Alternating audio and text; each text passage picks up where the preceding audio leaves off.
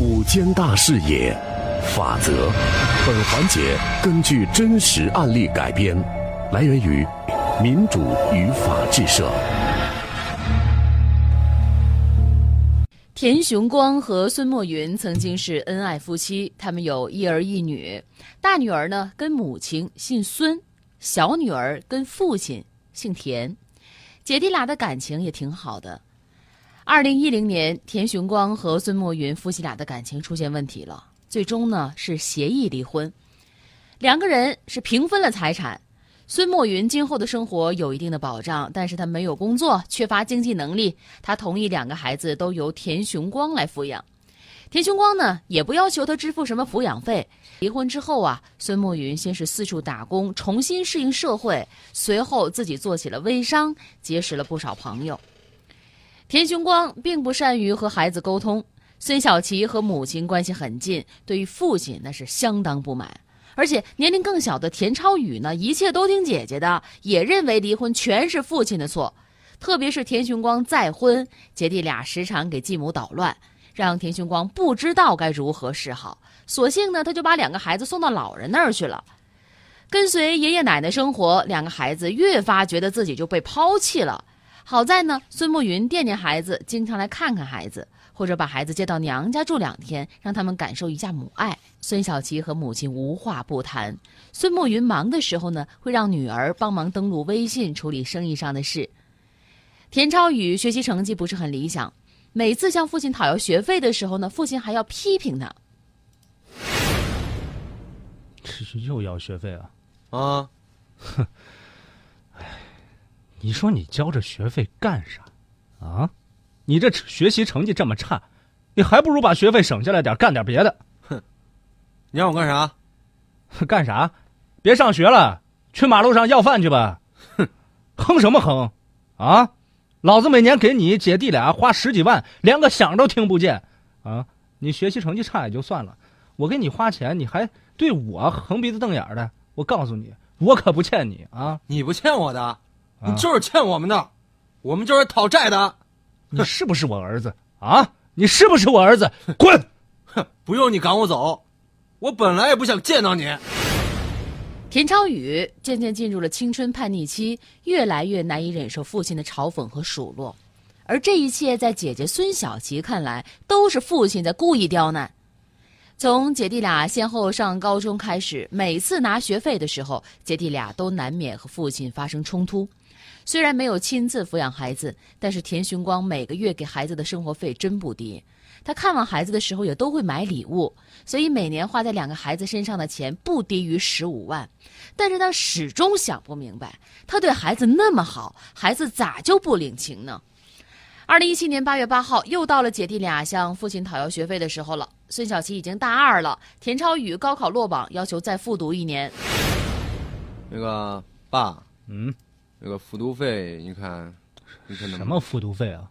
啊，你就是再复读一年，哼，你还是那样啊，烂泥糊不上墙。哎，你凭什么这么说啊？我凭什么这么说你？你自己说说，从小到大，你不就是个窝囊废吗？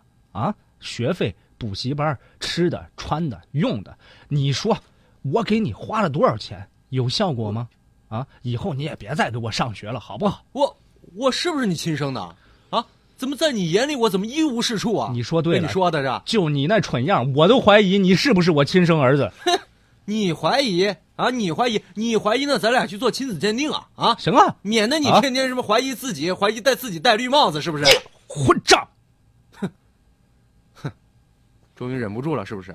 啊，我跟你说啊，老子今天不教训教训你，你都不知道你姓啥了是吧？田雄光，你平时不管我姐俩的死活。遇到钱的事儿你就使绊子，你像个父亲的样子吗？你怎么说话呢？你我怕你啊！我已经长得比父亲还高的田朝宇再也无法忍受父亲的数落了，长期积累在心里的怨恨瞬时爆发，父子俩厮打起来。孙小琪看到弟弟挨打，也是十分生气，都别打了，都别打了，都给我住手！我跟你说，我今天我要不教训教训他，我就不姓田。哼。你爱姓什么？你姓什么去？行了，小雨，行了，你少说两句。爸，这不是我说你，是我弟是学习不好，但他也不是一无是处呀。您不能这么打击他呀，你还天天打击他他。他学习不好啊，他学习不好也就算了，他他还天天气我啊！你说我我要这样的儿子有什么用？行了行了，小雨，既然人家不喜欢咱们，咱们走。姐弟俩愤怒的离开了。回到母亲家，孙小琪看到弟弟身上有淤青，又生气又伤心。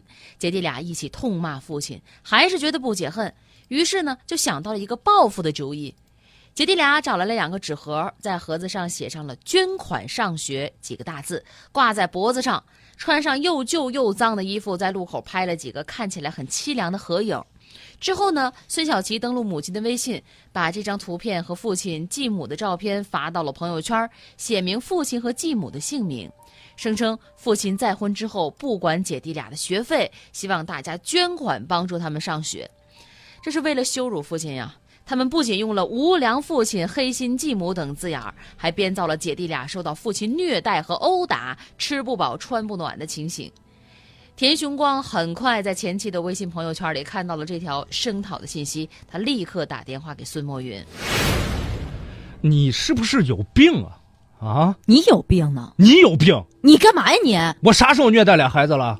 你我什么时候说你虐待孩子了？哎。”你让两个孩子穿的破破烂烂的去募捐学费，还说我这无良父亲、黑心继母什么的，你在朋友圈造这谣，你亏心不亏心？你在哪儿看见了？我什么时候发朋友圈说你了？哎，你还不承认是不是啊？你自己去看看，都在朋友圈传疯了。田雄光劈头盖脸的就是一顿骂，孙墨云不知道发生了什么事儿，赶紧登录微信，弄明白事情之后，他删除了这条信息。在孙梦云的微信朋友圈里，有田雄光的不少亲友。即便这条信息当天就删除了，田雄光和妻子生活还是受到了影响。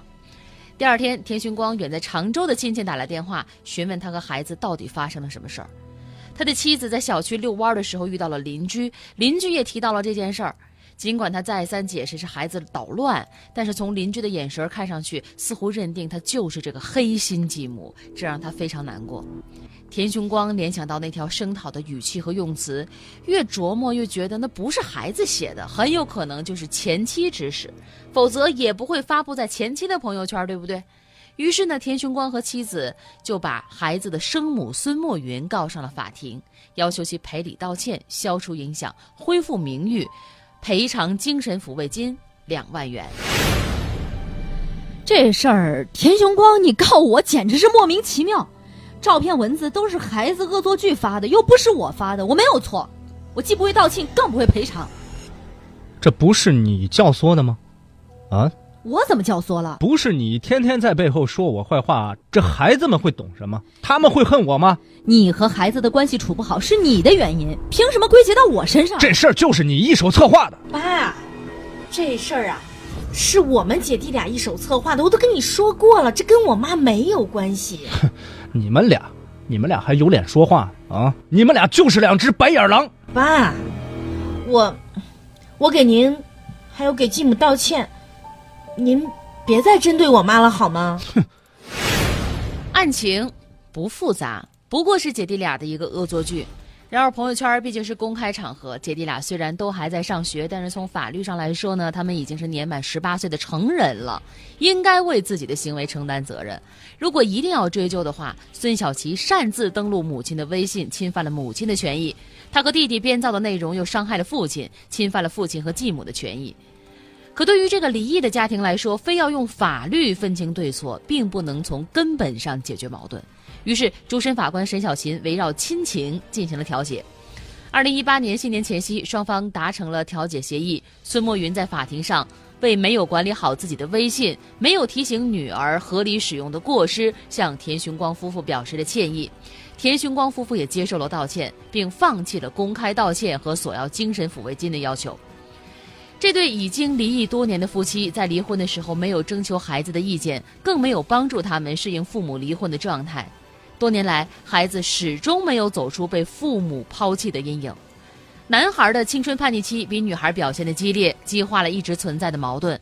没有人生来就会做父母，选择离婚的父母应该多了解孩子的心理状况，帮助孩子理解和接受家庭解体的情况。特别是对处于青春叛逆期的孩子，父母要给予更多的尊重。感谢各位的收听，感谢我们的合作单位民主与法制社，记者李金宝，编剧陈蕊。法则直播每周一至周五十三点，回听往期节目可以下载蜻蜓 FM 搜索“法则”即可。您还可以关注微信公众号“九一二声音工坊”，直接在线收听。